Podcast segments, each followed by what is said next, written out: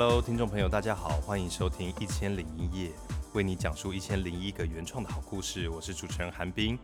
先跟大家介绍一下盗火剧团。盗火剧团是谢东宁导演在二零一三年成立的，由刘天雅在二零一九年接任团长。盗火剧团一直致力于华文原创作品的制作与演出。盗火的一千零一夜 Podcast 的频道，希望用广播剧的形式来为大家介绍更多原创的好剧本。今天我们将为您讲述第二页的故事《山路上》。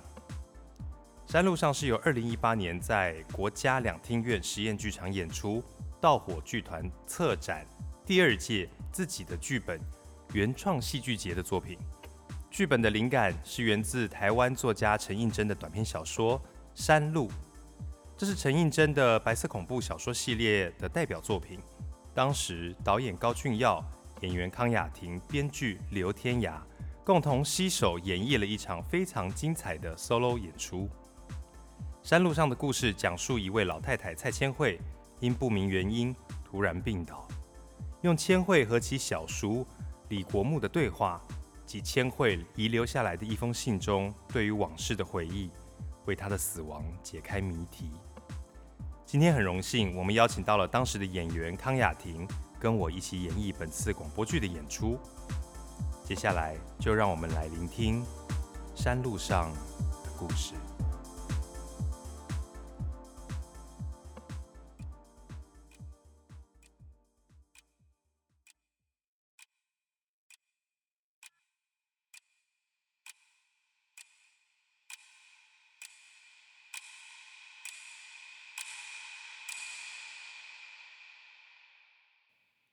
昨天晚上，蔡千惠做了一个梦，梦见那条长长的台车道。那时候，她是一个人踩着台车道上的枕木嫁到李家的。台车道的两旁是大片大片的相思树林，夏天，黑蓝色的蝴蝶在树林里飞舞穿梭，白头翁在相思树枝头大声的聒噪。下坡的台车满载着黝黑的煤炭，拖着嗡嗡的声音，由远而近，又由近而远。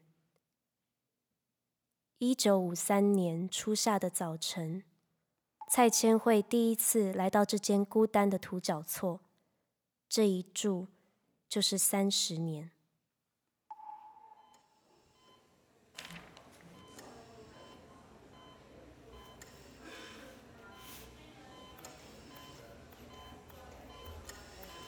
杨医师，四号病房的病人他，陈医师，麻烦请至护理站。你是病人的什么人？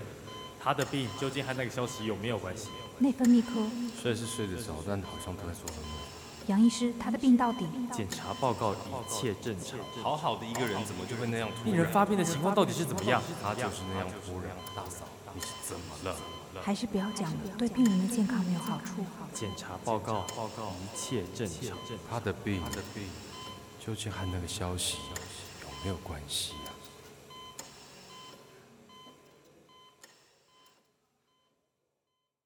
李国木先生吗？你好，我是四号病床蔡老太太的主治医师。基本的检查我们已经完成了，现在能不能请您再详细讲一下病人发病时的情况？我大嫂，她就是那样突然衰弱下来，原本好好的一个人就这样突然。我的意思是。有没有什么特别的原因？例如过分的忧愁，或者是愤怒之类的？什么？哦，没有没有，医生真的什么原因也没有，真的。看着主治医生那双猜不透的眼睛，我本能的说了谎。在过去的一个月内，我跑遍了台北大大小小的医院、诊所，中医西医，能试的我都试了个遍。我一再面对着无数的淡蓝色的口罩上的眼睛，解释着那个早上发生的事，却从来没有任何人问过我这个问题。我叫李国木，阴正人，病房里的是我的大嫂蔡千惠。我从七年前开始经营这家会计事务所，我出生的是阴正的这个小地方。那时候啊，创业不难。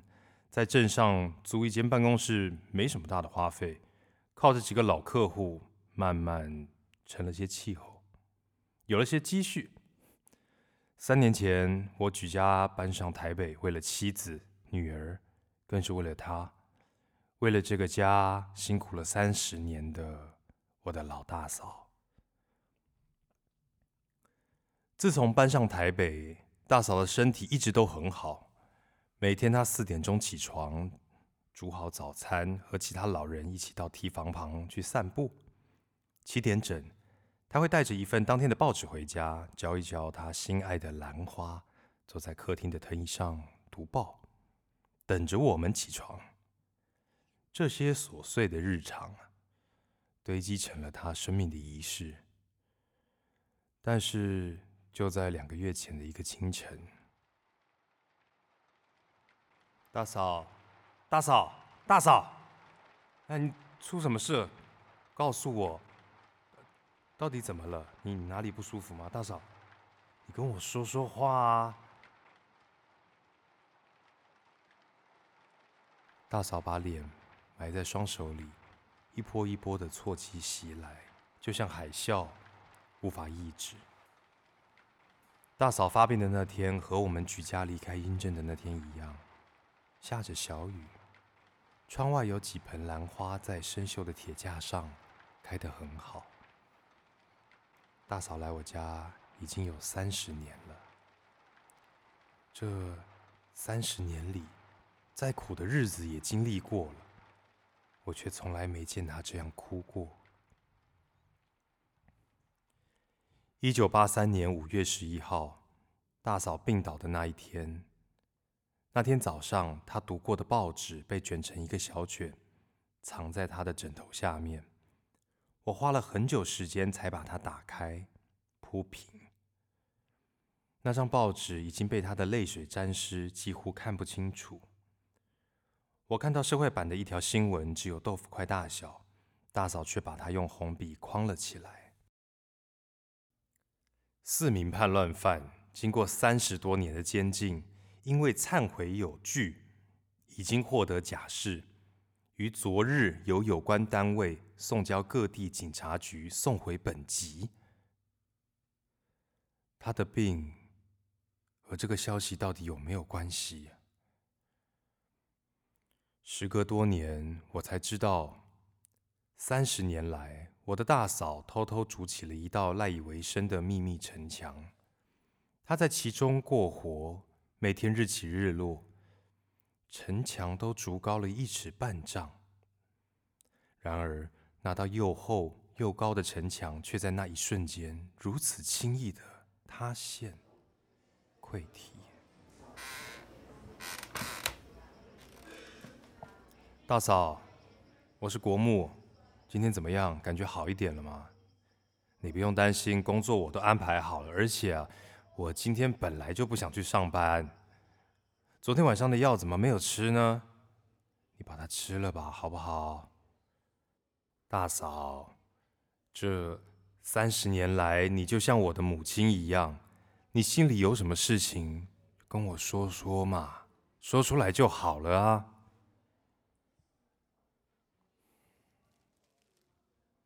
大嫂，你告诉我，你的病是不是跟这个消息有关系啊？内桑，你是知道我的脾气的，你不告诉我，我不会走。四名叛乱犯于昨日被交送各地警察局送回本籍，其中一名叛乱犯黄真博被送回桃镇和母亲相拥而泣，这是悔恨的泪水，也是新生的泪水。大嫂，这个黄真博是不是你跟我提过的？黄大哥啊，是吗？他就是我大哥最好的朋友。真是没想到他们竟然回来了。这是好消息啊，大嫂，你烦恼什么呢？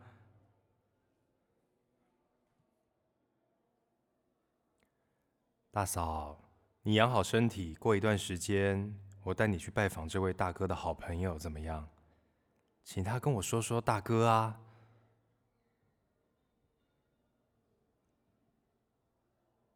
不好啊为什么呢？没关系啊大嫂你真的不用担心我陪你说说话。来台北以后工作一忙起来啊好久都没有这样好好坐下来陪你讲讲话了。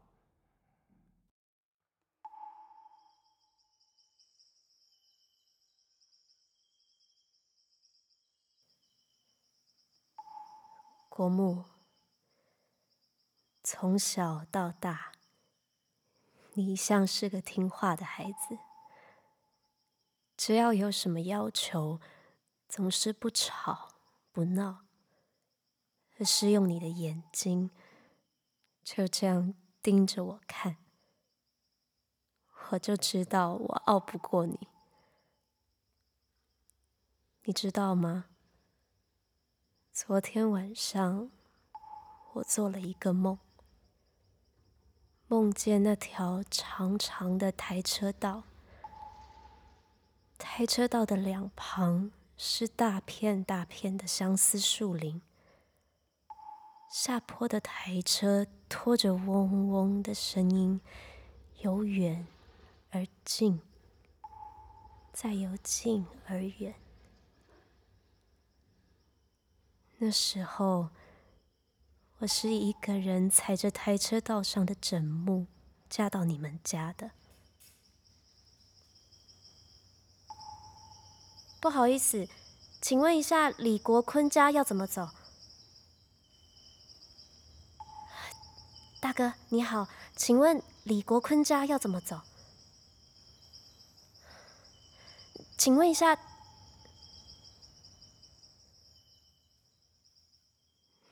那时候没有人回答我，所有人都怕被牵连进去。没有人敢告诉你，被抓去枪毙的人的家要怎么走。但我记得你大哥说过，你们家就住在英正的台车道旁。我就想着，沿着台车道走，一定不会错。那条台阶道好长好长，我慢慢走着。转过一丛芦苇，我看到一栋孤零零的屋，你就坐在门槛上，好瘦好瘦，小小的。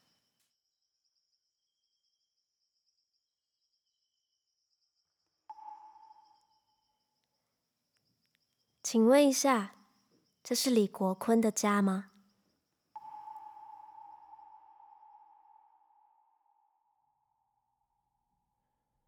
小时候的事，唯一有印象的就是常常饿着肚子，肚子一饿就开始发困，人变得好懒。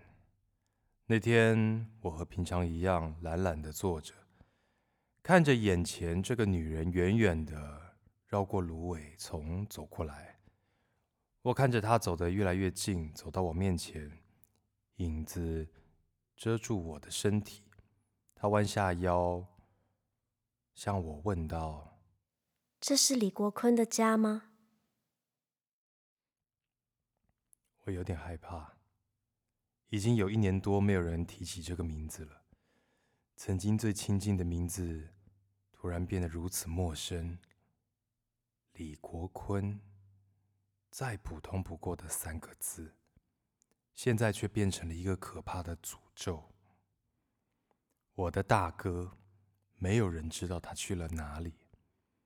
两个月前，爸爸只接到一纸通知，他上台北去，结果只领回了一捆草绳包好的旧衣服、一双破球鞋和一只笔尖坏了的钢笔。几样破旧的东西就是他留下来的全部。那个晚上，我听到蟋蟀。在深山的夜里，喧嚣的唱着歌。爸爸跟我说：“永远，永远不要在任何人面前提起你的哥哥。”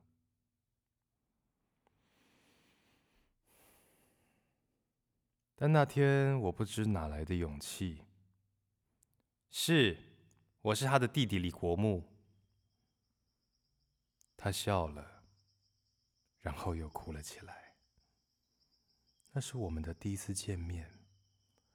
我永远记得他的眼睛，单眼皮微微肿起来，温柔的望着我的那双眼睛。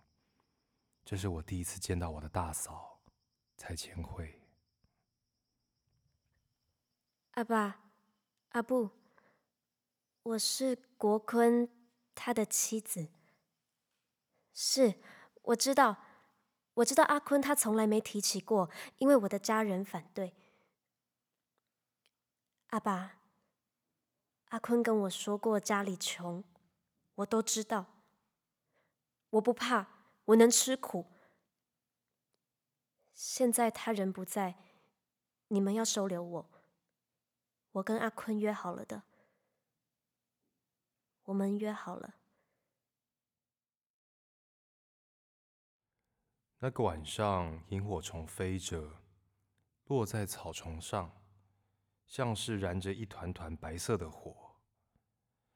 大嫂的这些故事，我从小听到大，听了一遍又一遍。阿布过世后，真多亏有了你，大嫂。阿爸说过，这个家穷成这样，你是会吃苦的。阿爸。我想让你帮我在煤矿里补一个推煤车工人的缺。阿爸，我知道你不让我出门工作是因为心疼我，但其他女人家可以做的，为什么我就不能？现在阿布也走了，这个家不能只有你一个人撑着。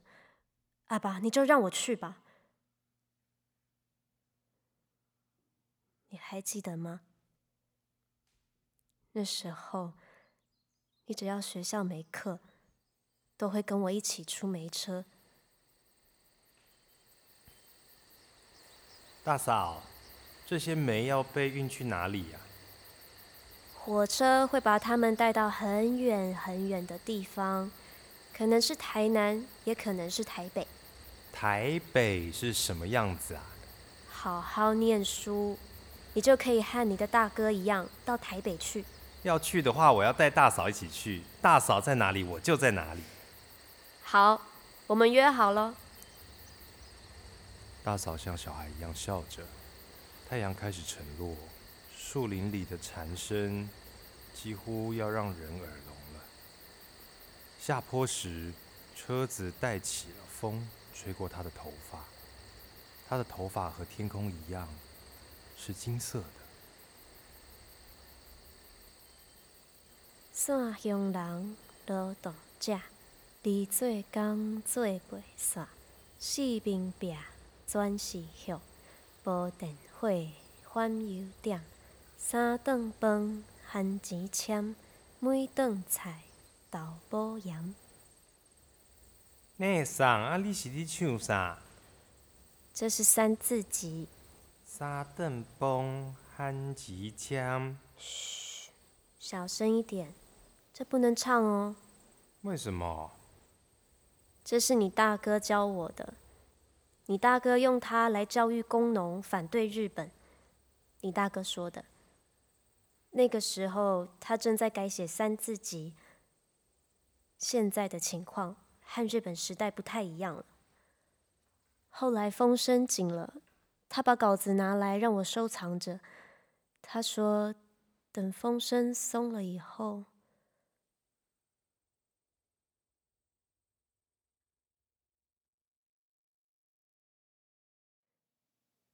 那时候，我跟阿爸说：“国木可以读书，让他读书吧。”但是阿爸不肯。他总是说：“如果你大哥没去读书，大概也不会。”我告诉阿爸：“是你大哥让你去读书的。我就是信他，才找到你们家来的。”我来你们家是为了吃苦的。现在我们的生活好了很多但我们现在这样的生活妥当吗？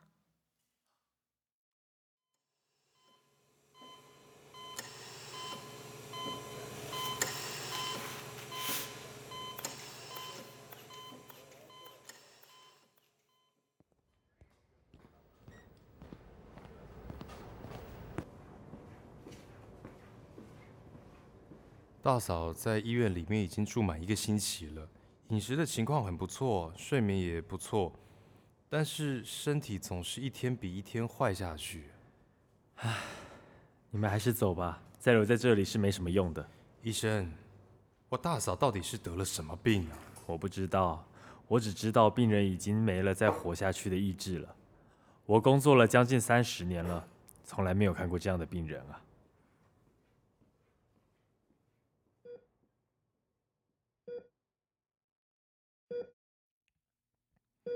大嫂，我知道你一定听得到我，你还记得吗？我们约好的哦，我要上台北就会带你一起去，你在哪里我就在哪里。小的时候，我最喜欢陪你出美车，现在呢？你不愿意陪国木了吗？就算是为了那条台车道，内桑。还不够给你活下去的勇气吗？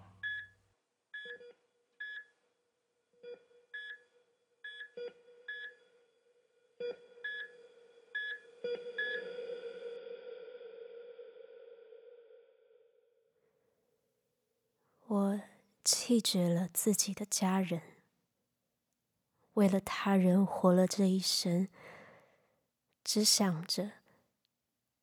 到了黄泉之下的那一天，我能够穿着白衣，带着红花，站在您和国坤大哥中间，得到你们的赞赏，那就够了。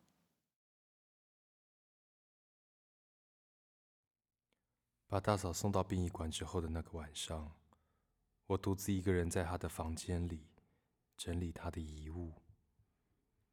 在床头的柜子里找到了一个雕花的木盒，木盒里是一封厚厚的信。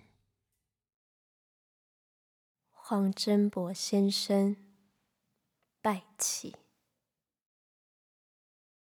我是蔡千惠，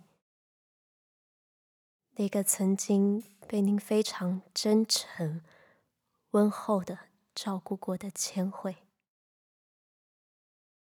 这封信没有封口，上面用自来水笔写着娟秀典雅的日文。